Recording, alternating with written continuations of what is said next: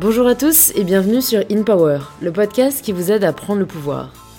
Tout d'abord, avant de présenter l'invité de cette semaine, je voulais juste vous annoncer le lancement du compte Instagram d'InPower, où je vais partager chaque semaine du contenu inspirant et motivant pour vous aider au quotidien à prendre le pouvoir de votre vie et vous partager des ressources exclusives. Vous pouvez donc vous abonner à InPower Podcast, tout attaché, je le mettrai dans les notes, et partager vos stories pour que je puisse les voir et interagir avec vous. Cette semaine donc, j'accueille UL Lamort, qui est non moins que la plus jeune chef d'orchestre française du haut de ses 25 ans. UL nous partage dans cet épisode son rapport au travail et comment faire de la musique a toujours été une évidence pour elle, ce qui a fait qu'elle n'a jamais cessé de croire en ses rêves et ce qui la drive à faire un métier qu'elle aime tous les jours plutôt que d'avoir choisi le CDI sacralisé. Avec UL, on réfléchit aussi à la construction de notre identité et comment elle est influencée par le milieu dans lequel on vit, mais aussi de beaucoup d'autres choses, comme de littérature, de culture ou encore de notre bonne vieille France. J'espère de tout cœur que cet épisode vous plaira et je vous laisse tout de suite nous rejoindre pour cette conversation avec UL. Ouais, c'est ça. Toi, on t'entend trop. Ce n'est pas le but. Alors, ah, juste une petite question sur la façon dont on prononce ton prénom. J'ai un petit doute. UL. Comme UL. D'accord, ok. Ah, simple. Moi, j'ai parti en mode huilé et tout, genre. À chaque fois, les gens, genre, ils voient le Ouais, et ça genre, porte à Ils confusion. bug de ouf parce qu'il y a trop de voyelles, tu vois. Ouais, c'est vrai. c'est simple, c'est genre juste un. C'est UL. Ouais. Ok. Ah, en plus, ça sonne mieux que ouais, huilé. que- Ouais, ouais, ouais, non, c'est simple, direct, efficace, y a pas de quoi se prendre la tête. Bon bah écoute, bonjour UL, Euh, je suis ravie de, de t'accueillir sur InPower. Et généralement, voilà, je, je laisse plutôt euh, la possibilité aux personnes que je reçois de se présenter elles-mêmes. Euh, parce que je trouve que parfois on a tendance à poser des étiquettes alors qu'on n'en veut pas forcément. Mm. Donc euh, si jamais tu peux juste commencer par nous dire qui tu es et comment tu te présenterais à nos auditeurs. Ok, euh, je m'appelle UL Lamort, je viens d'avoir 25 ans, je suis franco-américaine, euh, je suis chef d'orchestre, arrangeuse et compositrice. Et je suis plutôt connue pour ma profession de chef d'orchestre et d'arrangeuse. Et ma s- la spécificité dans ce que je fais dans la direction orchestrale, c'est que je fais pas du tout de classique. Je fais euh, que de la musique euh, bah, contemporaine. Et dans le sens contemporaine, euh, bah, je veux dire électro, hip-hop, rock, new wave, soul, etc. Donc en fait, je me spécialise dans les collaborations orchestrales entre un orchestre et un artiste ou groupe pour faire des créations originales ou faire des reprises de répertoire au travers d'un orchestre, etc. Et, et donc la 90% du temps, c'est moi qui fais les arrangements aussi. Et euh, je fais aussi de la compo, euh, bah, musique, euh, film, documentaire, euh, des trucs comme ça, quoi. Ok, ouais. Donc du côté artiste. Ouais, je fais de la musique. ouais, ouais. c'est- large, franchement on s'imagine pas. mais- J'ai la chance d'être, d'adorer la musique et de faire des, des spécialités où en fait je vois la musique dans son ensemble, tu vois. Je suis pas. Limité à un secteur. Ouais, parce que j'ai étudié la guitare électrique pendant très très très très longtemps. Et, euh, et j'étais un peu frustrée euh, bah, de toujours en fait voir les choses du point de vue euh, du guitariste. Ouais. Tu vois. Quand t'es chef d'orchestre et quand t'es arrangeur, quand t'es compositeur, tu vois un peu tout, tu vois. Surtout Ouais. quand t'es chef d'orchestre en fait, tu t'apprends à genre absorber la musique dans son ensemble total, tu vois. Ce qui est genre assez ouf. C'est ce que je me disais, une réflexion que j'avais euh, quand je parlais avec une, une actrice qui en fait disait que elle, quand elle était dans son école d'art dramatique, elle s'est vite sentie assez frustrée parce que quand t'es comédien, t'es juste un peu un exécutant d'un certain côté. Enfin, Mhm. ça me fait penser à ça quand tu parles de la frustration que t'as peut-être ressentie quand Ouais. tu faisais la guitare, Ouais. où t'es plutôt un exécutant, alors que quand bah, t'es euh, bon, scénariste ou compositeur, bah t'as tout de suite une autre casquette, je trouve. Enfin, limite, tu passes de ouais, euh, exécuteur à créateur un peu. Ouais, ouais, ouais, non, mais complètement. Et euh, quand t'es compositeur et bon, arrangeur, c'est encore un, un- un tout petit peu différent, même si c'est un peu dans la même catégorie. Mais surtout, quand t'es chef d'orchestre, dans l'aspect que je fais, concrètement, chaque concert que tu fais, tu diriges une pièce qui a jamais été faite avant, en fait. Donc c'est encore plus plus, tu vois. Ouais, Parce que ouais. un chef d'orchestre classique, c'est c'est un interprète, tu vois, c'est un exécutant aussi. C'est vrai. Quand tu, quand tu dois diriger, je sais pas, la cinquième de Beethoven, euh, ouais, t'exécutes, tu vois. Ouais, ouais, ouais. 15 000 manières de le faire. Euh, alors que, euh, ouais, quand tu fais, que tu, quand t'es spécialisé dans la création originale, à chaque fois, c'est genre, nouveau truc. Tu Ouais, vois c'est vrai. ce qui, pour certaines personnes, peut être saoulant, tu vois, hyper gavant, parce que tu fais jamais la même chose, donc à chaque fois, c'est nouvelles difficultés, nouveaux trucs, nouveaux machins, nouveaux trucs, donc faut un peu genre savoir encaisser tout ça. Mais, euh, mais moi j'aime bien. Ouais, ouais, ouais. Et non, je vois le côté quand même innovant. euh, bah, ça te permet de jamais faire vraiment la même chose. euh, Ouais, ouais, ouais. tous Et les jours. surtout, euh, à chaque fois, bon, l'orchestre, c'est- toujours les mêmes têtes, euh, même si parfois on a des, des, des remplaçants, ça arrive, ou des gens qui viennent en renfort, mais surtout, bah, les artistes, à chaque fois, ils sont différents. Donc, euh, bah, à chaque fois, on, on apprend des méthodes de travail différentes, parce qu'on travaille différemment euh, avec un groupe qu'avec Ouais. un mec tout seul, tu Ouais. vois, ou une meuf toute seule. On travaille différemment avec un ou une chanteuse qu'avec des gens qui font que de l'instrumental, tu vois. Mm. Et, et aussi, c'est vraiment une histoire de vraiment collaborer à fond avec l'artiste ou le groupe. Donc il faut vraiment en fait comprendre leur manière genre psychologique de faire les choses, tu vois, pour faire en sorte que ça soit l'échange le plus fluide et productif possible. quoi. Ouais. C'est ça qui est bien. Et est-ce que t'as toujours su euh, que tu voulais travailler dans la musique ou est-ce que c'est venu. euh, Ouais, un peu ouais, plus tard. ouais, ouais. Aussi longtemps que je me souvienne, pour moi, la musique, enfin, souvent je dis aux gens que c'est même pas que j'y ai réfléchi, c'est juste que j'avais pas d'autre option en fait, et je n'ai pas d'autre option. Littéralement, tout le reste, à part la musique, ça, ça me gave en fait. Je n'aime pas vivre. Non, non, non, mais enfin, littéralement, je, je suis handicapée du travail dans tout ce qui n'a pas à voir avec la musique, quoi. Enfin, euh, euh, j'avais fait un boulot d'étudiant où j'avais travaillé dans un, dans un resto, j'ai tenu trois jours, quoi. Tu vois, j'étais là, non, c'est pas possible, mon cerveau ne fonctionne pas, quoi. Ouais. Ce qui fait que bah, la musique, il faut que je le fasse à fond parce que bah, je sais que j'ai pas d'autres options, mais enfin, ouais, pour moi, c'est le seul truc qui, genre, dans mon existence, est une constante, tu vois. Ouais, ouais, que ok. dire? Ouais, parce qu'en plus j'avais une question que je voulais poser un peu plus tard, mais autant la, la sortir maintenant. C'était qu'est-ce que tu ferais si jamais demain euh, on te retirait en gros ta baguette de chef d'orchestre et que tu pouvais plus, Bah, si plus on me retire ma, ma baguette de chef d'orchestre, j'ai envie de te dire c'est pas très grave parce que je pourrais toujours composer et arranger de la musique. Donc, Ouais, euh, ouais. Et, si jamais tu peux genre plus jouer, Bah, euh, je sais pas, si un jour je perds l'audition ou. euh, sais ouais, c'est vrai que ce serait le seul truc euh, assez Ouais, fatal même, qui pourrait. Même devenir aveugle, hein, ça serait compliqué hein, d'être aveugle parce que bah, tu pourrais plus lire de partition, tu pourrais plus travailler sur un ordi, tu pourrais plus écrire sur un papier, tu... enfin plein de trucs que tu pourrais plus faire. Euh, bah, je sais pas. Non, bah, la question se posera pas, j'espère. hein. Peut-être que je deviendrais, euh, je sais pas, luthière. euh, Ouais, ouais. Un truc on trouvera un moyen ça, tu vois. non, je sais pas. de toujours jouer. Ouais. C'est vrai que j'avais lu dans une de- des interviews, euh, elle a toujours su qu'elle serait musicienne et s'est donné les moyens de le devenir. Ouais. Et du coup, je me suis demandé euh, qu'est-ce qui fait, selon toi, que l'on va réussir à atteindre son rêve ou, ou son objectif? Euh...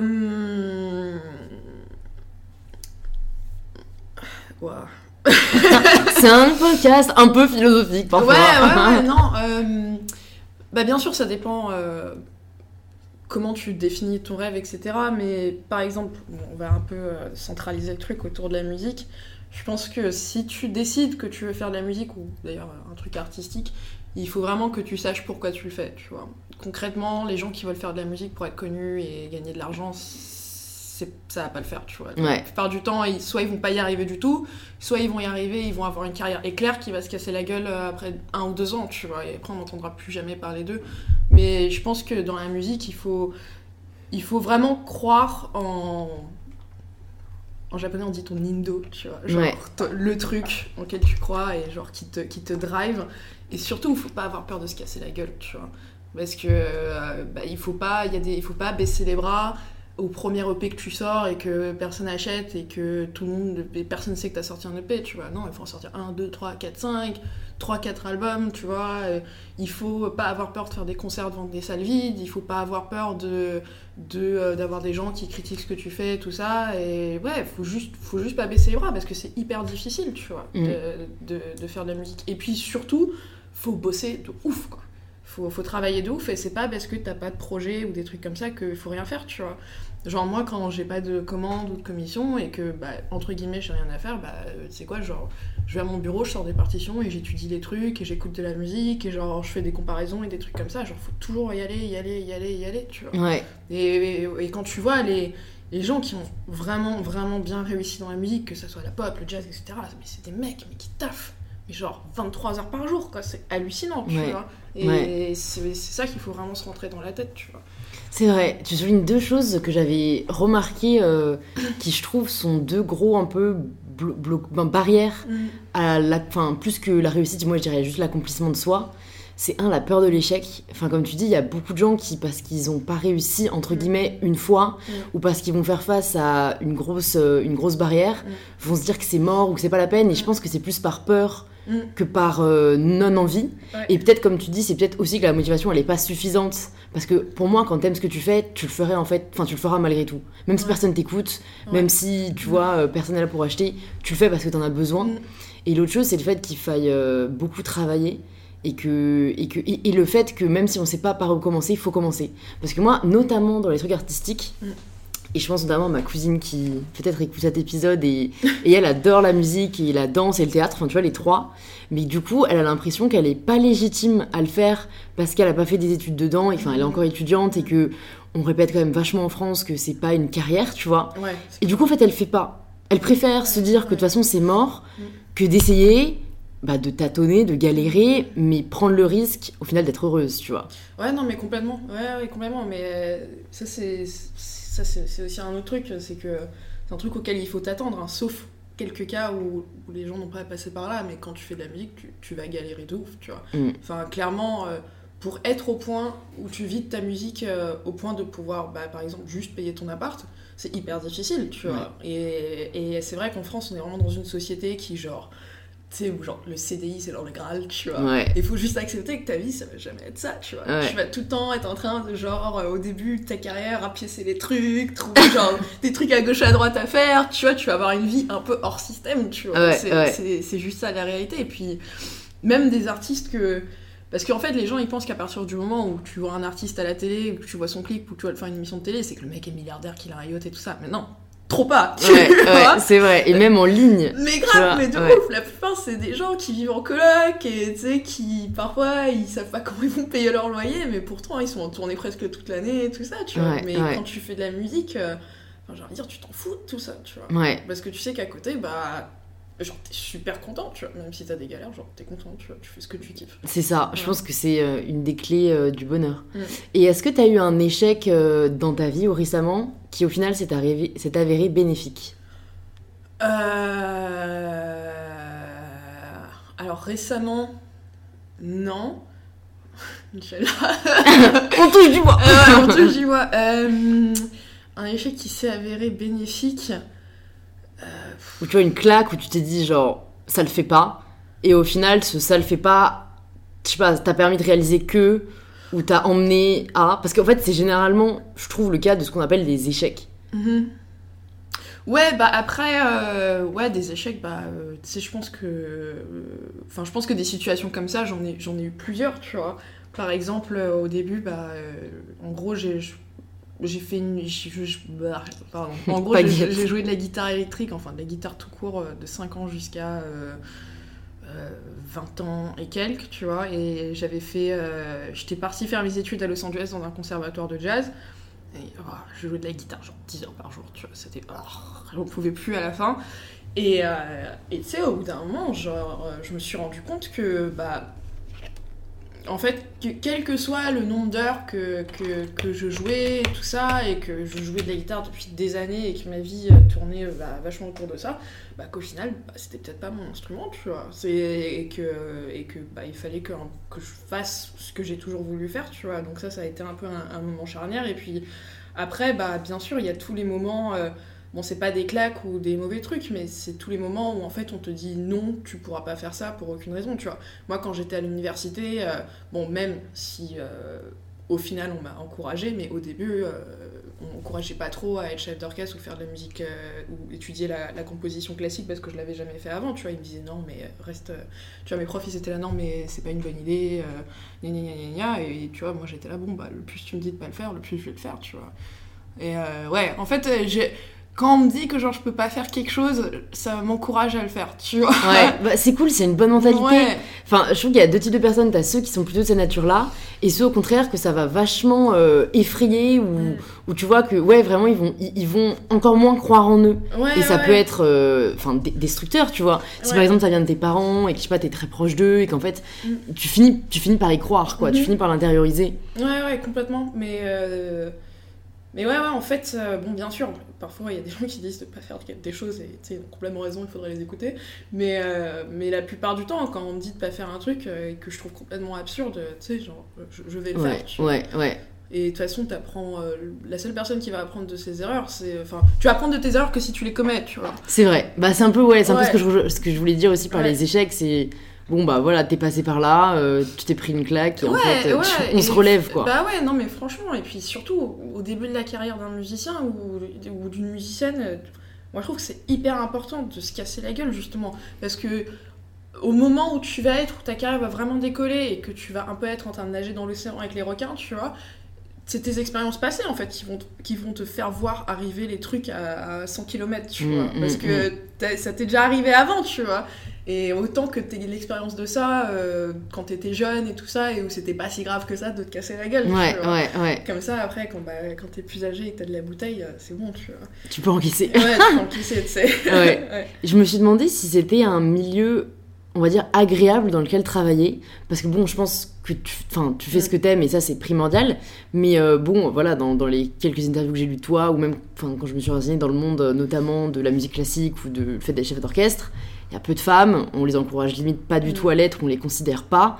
Est-ce que c'est quelque chose que tu ressens assez régulièrement ou est-ce qu'il y a un autre aspect peut-être du métier qui le rend euh, difficile euh, à vivre?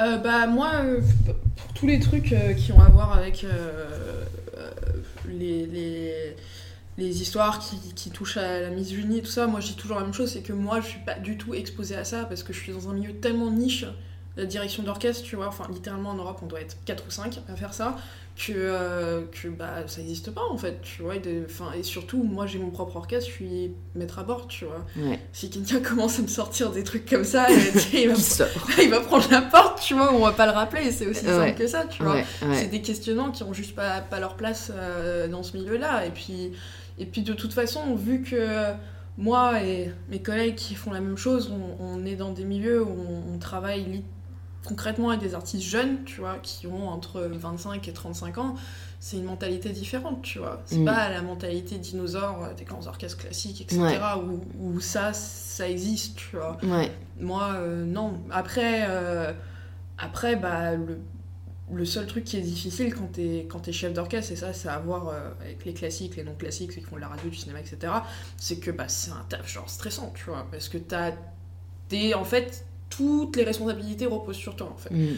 T'es pas en fait, t'es pas la personne qui juste dirige quand t'es chef d'orchestre, t'es l'image de ton orchestre, t'es la personne qui gère les effectifs, les musiciens. T'as cette dimension psychologique où il faut savoir gérer avec les gens. En plus, quand tu fais de la collab avec des artistes, il faut aussi savoir gérer les artistes, tu vois, et faire en sorte que ça se passe bien entre les artistes et l'orchestre. Ouais. C'est bah aujourd'hui, bah, vu qu'on est en 2018 et que tout est un peu centralisé. 2019 2019 Bonne année Ouais, bonne année, ouais, ouais. Bah, c'est, c'est aussi toi qui, qui, qui regarde un peu les budgets, tu vois, qui, qui fait en sorte que, bah, que tout le monde garde le cap, etc. Mais euh, ouais, c'est un, truc où il faut savoir gérer euh, la pression, quoi. Tu vois, Ouais. Ça, c'est vrai. Et est-ce que tu as des tips pour gérer le stress de manière générale? Euh... Bah moi, un, un truc que je trouve qui marche pas mal, c'est dans ta tête de t'imaginer quelles pourraient être les pires choses qui pourraient se passer, tu vois. Juste les visualiser, dans ta tête voir la solution, si tu peux faire la solution, genre maintenant tout de suite fais-la. Et, euh, et, euh, et ouais, ouais, pour moi ça c'est un truc qui marche bien, tu vois. Ouais. Et, euh, et quand, quand, quand t'as un- Parce que t'as toujours des trucs que t'as pas prévus, tu vois. La surprise, à chaque concert, je l'attends, tu vois. Toi, Elle est ouf elle est où Qu'est-ce qui va se passer cette fois? Et quand ça arrive, pas péter un câble tout de suite, tu vois. S'il faut, je sais pas, aller boire une bière et revenir après, tu vois. Mais sur le moment, ça sert à rien de réagir parce que, euh, parce que bah, ça va juste être du stress qui va sortir de ta bouche, tu vois. Ouais, ouais. Juste essayer d'internaliser le truc. Et, Ouais, c'est vrai que ouais, en live ça doit être dur. Ouais, ouais, ouais. Voilà. Surtout que parfois, c'est des trucs où, tu sais, t'es- là, Ouais, on peut pas tout contrôler, mais Ouais, c'est vrai que ouais, ouais. imaginer la pire solution, euh, c'est, moi ça m'aide à relativiser, relativiser des trucs, tu sais, genre le retard. Bon, après, j'aurais peut-être pas, mais en fait, je suis très souvent en retard. Mm. Et du coup, au bout d'un moment, je me dis, mais de toute façon, au pire, quoi? Enfin, tu vois? Mm, Bon, mm. bah, au pire, je sais pas, euh, on- tant pis, le rendez-vous est décalé. Ouais, au pire, là. ouais, ouais. Enfin, tu vois, bien sûr, ce serait mieux si j'étais Mm. ponctuelle et je vais faire un effort, mais, mais c'est pas fondamentalement grave, tu vois. Ouais, ouais, non, mais complètement, ouais, ouais, bah c'est ouais, c'est- bah, la même chose. Hein, c'est, euh, Enfin, nous, parfois, ça nous arrive que euh, on est en balance deux heures avant le concert, on se rend compte que euh, on a oublié de mettre la commande pour la moitié de l'équipement qu'il faut et qu'il va falloir qu'on trouve genre, 50 jacks en une heure, tu vois. Ouais, Et on se dit juste, bon, bah, on va essayer, puis au pire, euh, bah voilà. hein. mais bon, à chaque Ouais, fois, ouais, euh, ouais. c'est nickel, tu vois. mais, ouais. euh, Non, mais après, ça peut pousser aussi à être débrouillard. Enfin, tu vois. Ah ouais, non, mais moi, parfois, il y a des trucs, je sais même pas comment on y arrive. fera un livre d'or euh, après, genre Ah tout ce qui t'est arrivé dans ta vie et les solutions que vous avez trouvées Ah au ouais, dernier non, mais complètement. C'est euh, tellement rock'n'roll euh, parfois, mais. euh, Mais euh, au fil des années, bah, On s'habitue. on s'habitue et ça devient de moins en moins rock'n'roll. Et... mais bon, il y a tout, comme j'ai dit, il y a toujours des imprévus, quoi, tu vois. Ouais. Mm. Et est-ce que tu as du temps libre ou est-ce que tu fais bah, autre chose en fait que de la musique euh, en dehors de tes, de tes heures de musique? euh, non, je fais, que, je, fais que, je fais que ça, quoi. Ok. Je fais que ce qui est euh, bien, parce que je, je, bah, je gère mon emploi du temps, tu vois, je suis un peu genre mon propre chef. Mm. Mais euh, en même temps, ouais, ouais, il faut, faut savoir se foutre le coup, un coup de pied aux, aux fesses quand il faut, quoi. Tu vois, il y a personne derrière toi pour te dire quand il faut que t'ailles bosser, quoi. Ouais, ouais, bah c'est la plupart des gens que je reçois sur le podcast sont ce que je dis entrepreneurs de leur vie. Donc ils ont, ils ont généralement tous cette euh, caractéristique commune de d'être indépendants ou d'être Mm. maître de leur temps. Et c'est vrai qu'en fait, quand on fait ce qu'on aime, c'est toujours plus facile de se mettre au travail, mais c'est vrai qu'on est tous humains, tu vois. Et c'est pour ça que je me demandais si tu faisais autre chose, parce que moi, même si bah, je fais ce que j'aime et ça me passionne, j'ai j'ai vite remarqué que je pouvais pas faire qu'une seule chose. Ou tu vois, qu'un- qu'une seule activité, qu'un seul secteur. Je pense que c'est différent avec la musique ou un truc très artistique où c'est genre une passion qui te drive. Ouais, Mais je sais que, ben, tu vois, moi, quand je fais totalement autre chose, genre une heure de sport ou une heure de lecture, tu vois, ah oui, ça me permet mais- d'être euh, ouais. plus, encore plus euh, dans, dans le truc quand je me remets au travail, tu vois. Ah ouais, non, mais carrément. Non, mais attends, euh, pour clarifier, je passe pas mes journées à faire de la musique, tu vois. Je suis un être humain, je suis pas un robot, tu vois. Je suis pas un algorithme, donc euh, ouais. Pas encore Ouais, pas encore. Ça fait trop Ah, ça. Mais euh, ouais, je, enfin, je fais grave du vélo. euh, je suis à fond dans le vélo. Je fais vraiment beaucoup, beaucoup, beaucoup, beaucoup de vélo.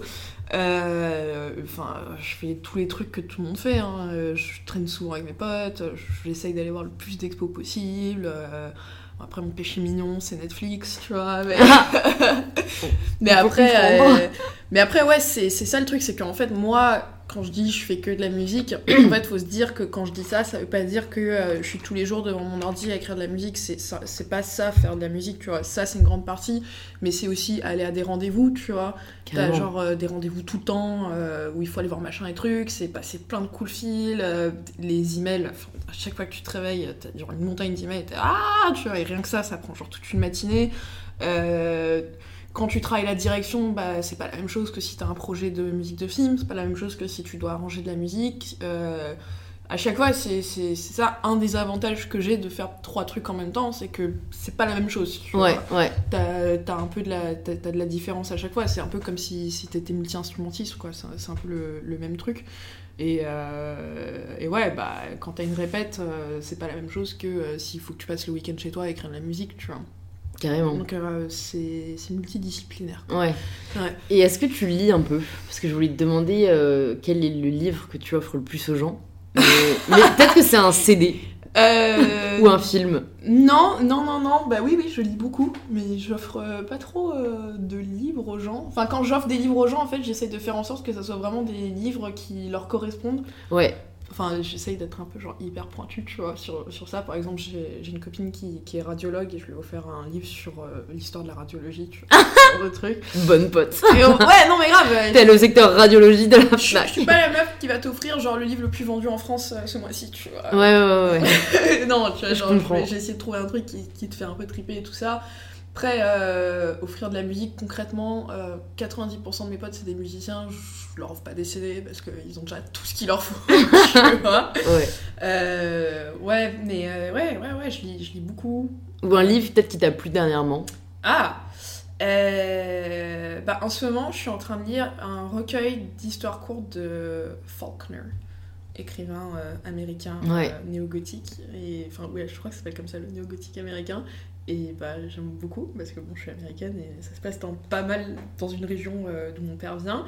Et euh, je lis pas mal de livres de littérature japonaise. Je suis à fond dans Mishima. Je lis beaucoup, beaucoup, beaucoup de- d'œuvres de, Mishima.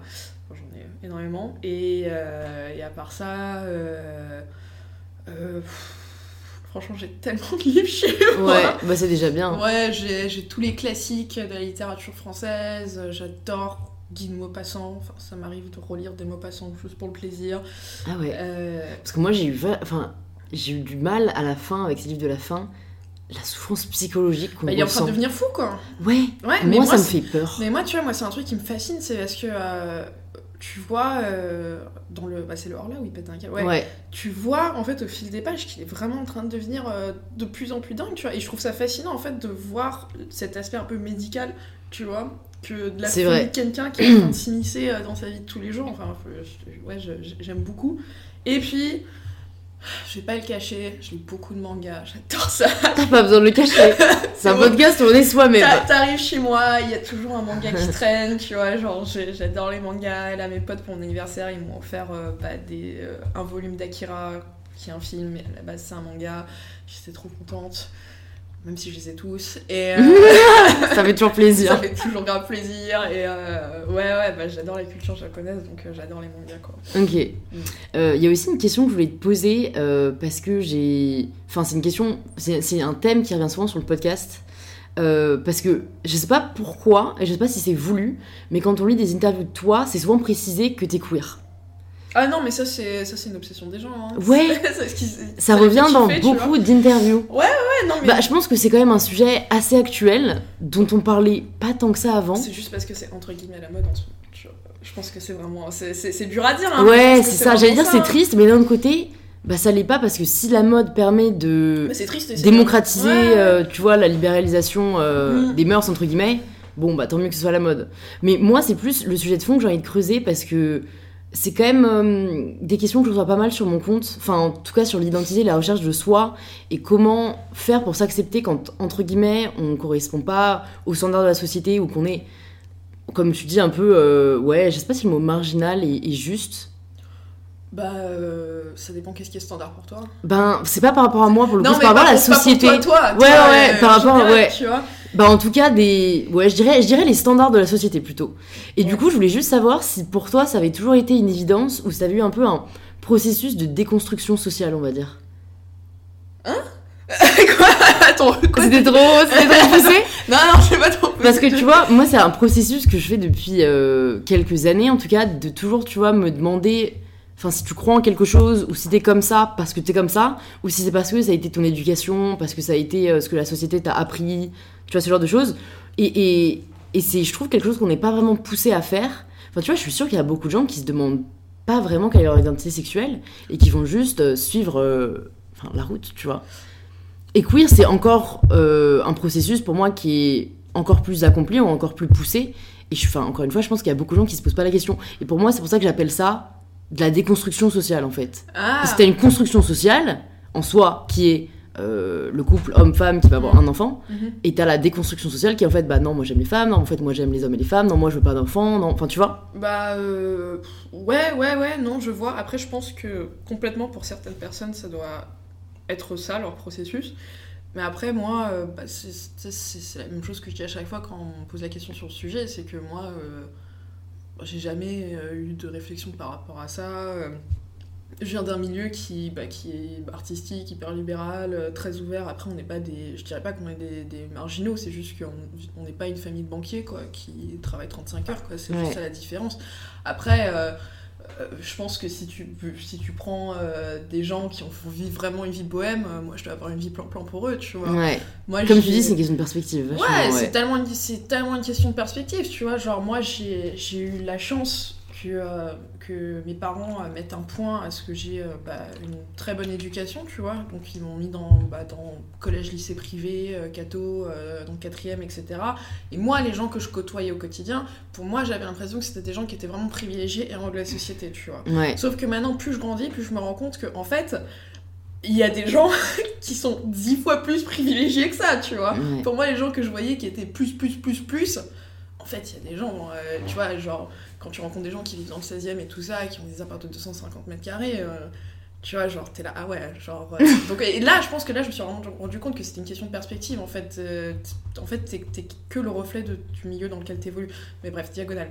Euh, non, moi, j'ai- je me suis jamais senti comme quelqu'un qui faisait un effort de déconstruction par rapport à la société, parce que j'ai jamais été en combat par rapport à un schéma qui me correspondait pas, tu vois. Ouais. J'ai jamais eu une rébellion euh, contre quelque chose que mes parents voulaient m'imposer. Tous mes amis, même si euh, dans mes amis proches, proches, il n'y a pas de musiciens, musiciens, mais ils sont tous dans l'art ou dans des professions libérales, euh, la mode, l'archi, etc. Et on a tous un peu la même manière d'envisager les choses. Donc ouais, moi je suis pas, euh, je suis pas quelqu'un d'énervé contre la société, quoi, tu vois. Ouais. Moi je suis, moi je suis juste idéaliste, quoi, c'est tout, mais. euh, Bon, c'est déjà pas mal. Ouais, ouais, ouais, non, mais je suis pas. euh, Puis ouais, genre, à chaque fois, enfin, à chaque fois, depuis, depuis récemment, on va dire, les gens adorent insister sur, euh, sur le côté genre LGBT, etc. Mais à chaque fois, je leur dis, non, mais les gars, ça c'est juste un détail, tu vois. C'est. Ouais. Tu vois, si on fait une interview avec genre une meuf ou un mec hétéro, elle va faire Alors, t'es hétéro?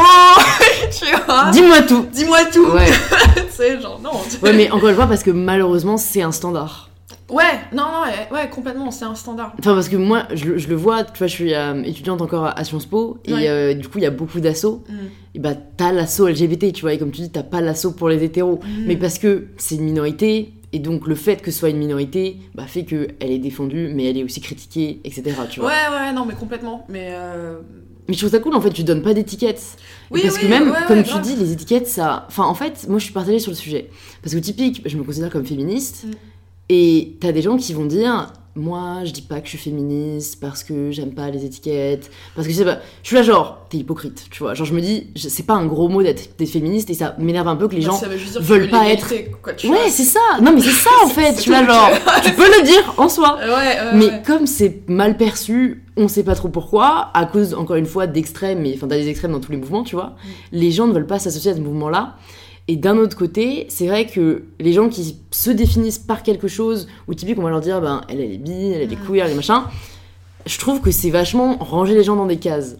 Ouais, Donc ouais. bon, même moi, tu vois, j'ai pas de réponse vraiment à ça, mais du coup, je trouve ça intéressant d'échanger avec ça parce que c'est pas parfois échanger, surtout euh, parce que moi en soi, dans mon milieu, il n'y a pas tant de personnes euh, qui défendent la cause LGBT que ça. Bah ça m'enrichit vachement parce que du coup, je découvre euh, d'autres perspectives et, et qui, enfin, ouais, qui sont, je trouve quand même assez euh, ou, dont on parle vachement en surface, tu vois. Ouais, ouais, non, mais complètement. Après, moi, je trouve que, que c'est très bien que, euh, que bah, via la culture pop, euh, que tu vois de plus en plus euh, de personnages LGBT représentés dans les séries, que ça, soit, que ça devienne un truc un peu normalisé, tu vois. Je trouve que c'est très bien, tu vois, parce que les gens voient que bah, ça existe et que c'est là, tu vois. Et statistiquement, t'as beaucoup, beaucoup de chances d'avoir des, des potes Ouais, ou c'est gay clair, ou bi dans ton environnement. Mais après, ouais, genre moi, c'est, je le dis toujours, ça, ça me définit pas. Tu vois. Ouais. C'est, bah, c'est juste un aspect de ma vie qui est indépendant du reste. tu Ouais, vois. ouais. Et tu vois, souvent, quand on m'amène sur ce terrain de discussion, surtout quand c'est via genre, des médias LGBT ou queer, etc., tu vois, on, on parle de militantisme, etc., et moi je leur dis, les gars, euh, moi concrètement, euh, tu sais, je suis pas militante, tu vois, Mm. parce que, bah, tu sais, je, bah, je manifeste pas et je vais pas prendre une étiquette qui, qui, qui genre... euh, ce serait du vol, tu Ouais, vois. Genre, je vais pas dire que je suis militante alors que genre je suis dans aucune asso, etc. Tu vois, genre. non, tu vois, Ouais. genre, faut redonner à César ce qu'il y a à César, tu vois. Et moi, à chaque fois, je dis, moi, c'est. C'est pas, c'est pas mon truc, tu vois. Genre, je suis hyper contente qu'il y ait des gens qui se battent pour ça parce que ça fait que, genre, je, je suis- privilégiée, tu vois. Je profite du combat des autres, du fait que, genre, on m'emmerde pas, etc. Bah, c'est grâce aux gens qui sont militants. Mais moi, euh, ma vie, c'est faire de la musique, tu vois. Ouais, ouais, c'est clair, ça n'a rien à voir, ouais. Le fait que je sois gay, bah, ça va pas changer la manière dont j'écris, tu vois. Ouais, ouais. c'est clair. Mais en fait, je pense parce que t'as eu une éducation, comme tu dis, super libérale et que t'as évolué dans ce milieu, t'as pas eu affaire à, à une. euh, c'est quoi déjà le mot euh, quand t'es quelque chose, mais tes parents ou quelqu'un d'autre veut que tu sois autre chose, et t'as un peu cette confrontation en fait. Euh, et, je sais que enfin moi pour le coup dans mon entourage, t'as eu des personnes, et même encore, euh, qui sont homo ou lesbiennes et qui le disent pas et qui sont un peu avec en combat avec eux-mêmes parce qu'ils seraient pas acceptés dans leur entourage encore une fois, moi je comprends pas pourquoi, parce qu'ils aiment un autre sexe, tu vois. ouais, ouais, mais Peut-être que si jamais t'avais été euh, rejeté pour ça, tu vois, ça aurait été euh, plus difficile. Euh, ouais, ouais, bien sûr. Je pense que, c'est, que, que ça, c'est une des choses qui, qui, qui fait que, bah, que tu sais, j'ai pas grandi avec de colère en moi par rapport à la société ou la construction, genre patriarcale de la famille, etc. Parce que ça n'a pas été le cas de, de, ma famille et du milieu dans, le, dans lequel j'ai grandi. Donc, euh, ouais, bien sûr, ça, ça, ça, a beaucoup à voir euh, avec ma vision euh, avec laquelle je, vois ça, quoi. Ouais, ouais.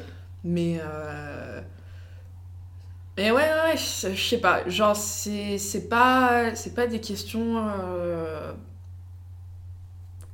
sur lesquelles euh, je, Enfin, c'est pas des choses sur lesquelles je me pose des questions euh, souvent, quoi. ouais, pour moi, bah, c'est, franchement, c'est, je trouve, le stade d'idéal, enfin, avec quoi que ce soit. Genre, si tu poses des questions par rapport à un truc, c'est qu'il y a un problème, tu vois. Ouais, bien euh, sûr. Après, comme j'ai dit, genre, je respecte de ouf les gens qui, qui se battent pour ça et qui soulèvent des questions tout le temps, etc. Et j'aime bien échanger avec eux et, et voir un peu où les choses en sont, tu vois, parce que je suis un peu déconnectée de tout ce qui est touche avec les droits LGBT, tout ça, tu vois. Genre, je suis, je suis pas trop euh, à même d'en discuter, mais c'est pas quelque chose qui, au quotidien, euh, m'empêche de dormir. Ouais, ouais. Euh, ah oui, je voulais te demander aussi, qu'est-ce qui a fait que tu vis en France et peut-être que tu te projettes en France et pas en Amérique ou même au Japon, vu que j'ai cru comprendre que tu aimais bien ce pays Ouais, ouais, bah, le Japon, tout simplement parce que je ne parle pas japonais et que c'est très compliqué de vivre là-bas quand tu parles pas japonais. Ça peut, ça peut. C'est euh, tout, tout, simple. Et puis, euh, et puis euh, bah, j'adore la, j'adore la culture nippone, hein, mais vivre là-bas au quotidien, ça, ça, me rendrait ouf, je pense. Parce que c'est vraiment codifié, quoi. Tu vois, donc ça te fait triper une semaine, deux semaines, et moi je pense qu'au bout d'un moment, je te rendrais complètement ouf. Ouais. Et les États-Unis, bah, tout simplement parce que je suis revenue en France, parce que je me suis rendu compte que j'aimais pas trop vivre aux États-Unis, tu vois. Je suis restée presque 8 ans là-bas. Euh, j'ai la nationalité américaine.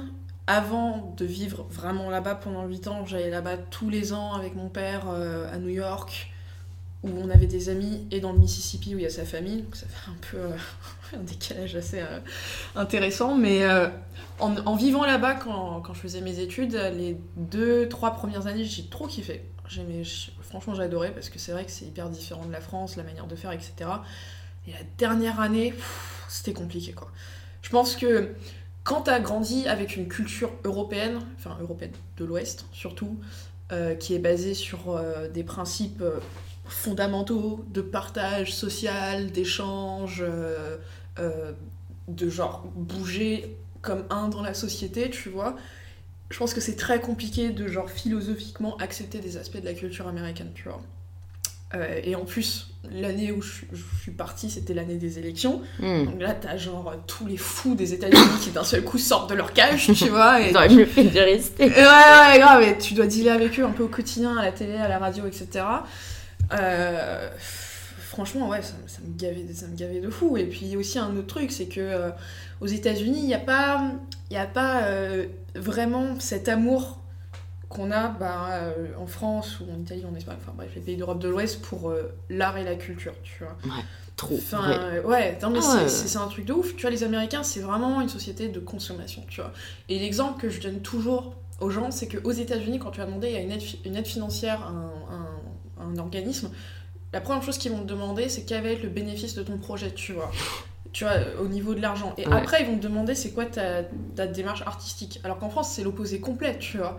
Genre, ils ont presque envie que tu fasses un truc qui va perdre de l'argent, tu vois, parce que... On veut creuser le trou Ouais, de ouf, tu vois, c'est... alors qu'ils ils veulent juste que tu aies un projet artistique genre dément, tu vois.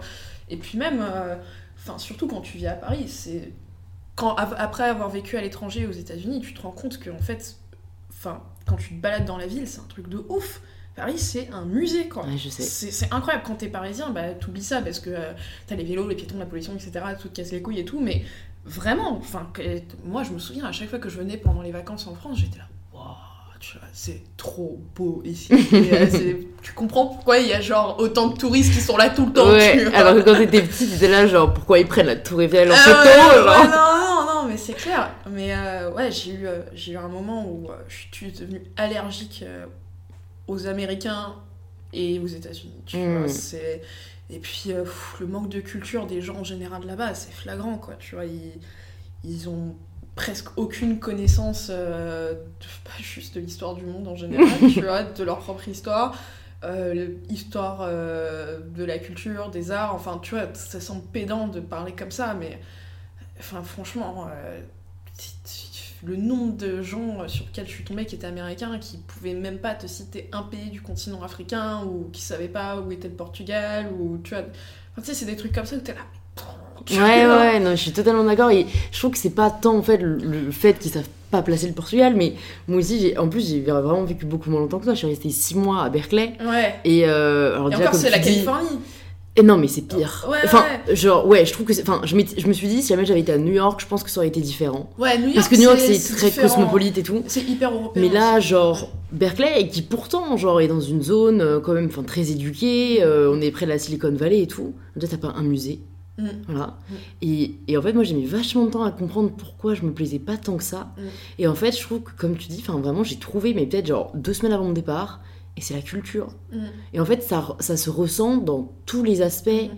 de la vie américaine et des discussions surtout. Ouais. Tu vas Ouais. jamais parler de trucs profonds. Mm.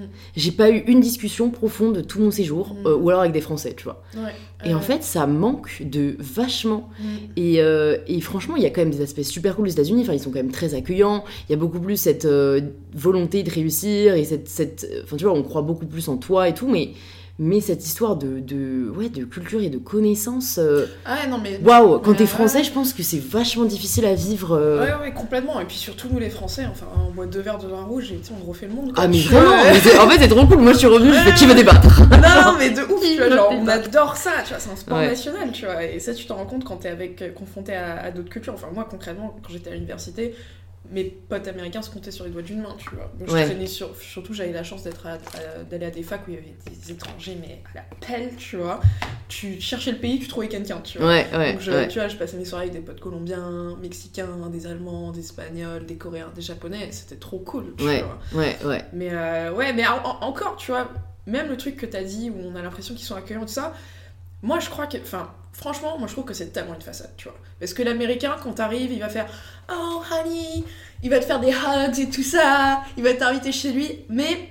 Tu seras jamais vraiment, vraiment son pote. Tu Ouais, vois. Il y aura vrai. toujours cette distance, tu vois, genre toi, lui, tu vois, Ouais. un peu en échange de bons procédés au final, tu sais. Alors que le français, il va vraiment genre te juger de ouf. Ouais. Mais s'il t'aime bien, c'est il t'aime bien, tu Ouais, c'est vois. clair, ils, ils sont pas hypocrites. C'est Non, mais je genre, suis totalement euh, je d'accord. t'adopte, tu vois. Ouais, ouais, c'est ça, c'est ça. Ouais. Ouais, c'est vrai, c'est Ouais, très ouais. vrai. Je disais ça à une amie euh, bah, des réseaux sociaux qui, elle, vient de Roumanie Mm. et qui est arrivée il y a deux ans à Paris. Et en fait, c'est trop triste. Genre, enfin, elle, euh, elle est mariée euh, et elle bosse en fait avec son mari. Ils sortent pas de chez eux. Genre, c'est-à-dire que ça fait deux ans qu'ils sont à Paris. Moi, j'ai proposé une collaboration parce que j'aimais bien ce qu'elle faisait et tout. Et alors, déjà, ils continuent à parler anglais, tu vois, entre eux. Mm. Genre, ça fait deux ans qu'ils sont à Paris ouais, et en soi, ouais. ils sont roumains. Donc, pourquoi est-ce qu'ils parlent plus anglais que français, tu vois, je sais pas. Et je lui dis, bah non, enfin, t'as travaillé avec quelle marque en France Euh, euh, T'as rencontré qui? Et genre, personne.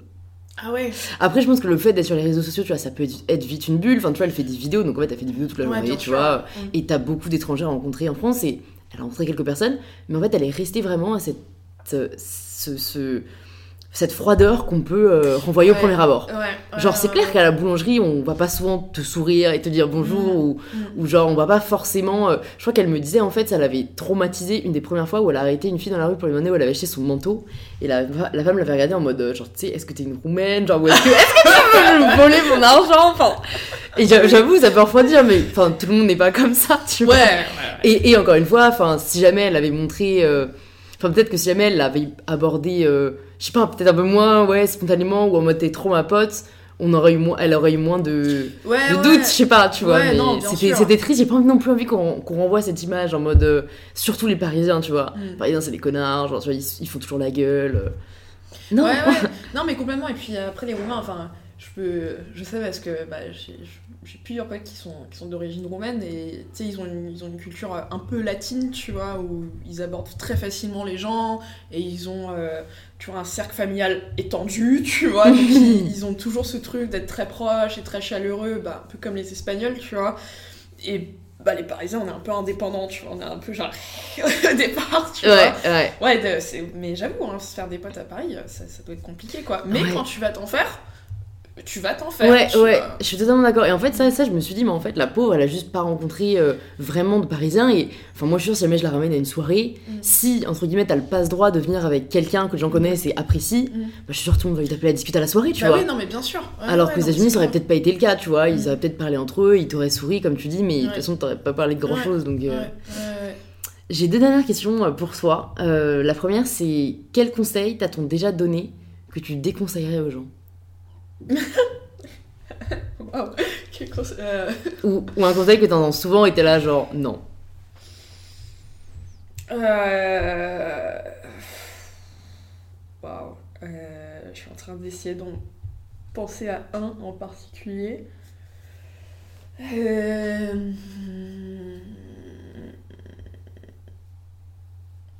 Euh... hum, hum, hum, Je sais pas vraiment un conseil, mais euh, un truc que, que, que, que j'entends souvent, qu'on me dit dans, dans des contextes de discussion euh, divers et variés, c'est qu'on me dit euh, Oh, t'inquiète pas, euh, fais-le vite fait, ça va passer, tu vois. Tu vois, c'est, mais c'est par rapport à plein de trucs, tu Ouais. vois. Tu sais, où genre, tu sais, je me prends la tête, bah, je sais pas, sur un dossier ou un truc comme ça, et tu sais, on me dit Non, mais t'inquiète, envoie-le comme ça, tu vois. Genre, à chaque fois, je suis là, non, tu vois.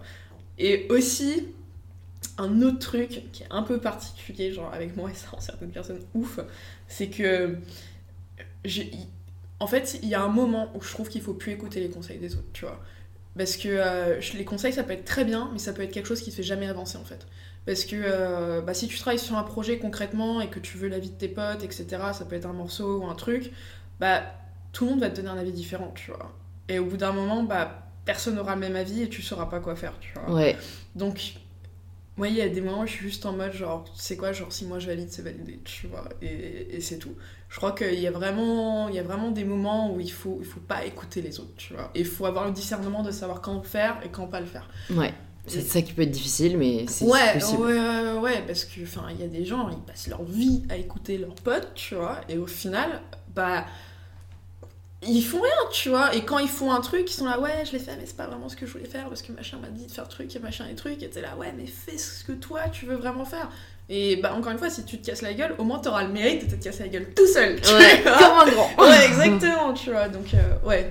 C'est plus ça le, le- le truc, c'est que euh, plus que quel conseil, c'est les conseils en général. Ok, Ouais. ouais, encore mieux. Ouais.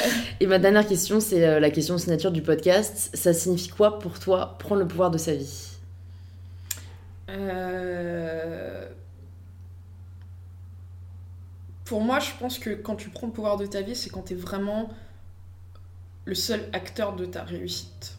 Je pense quand t'es vraiment, euh, vraiment la personne qui, en fait, bah, quand t'es vraiment le navigateur de ton navire, tu vois.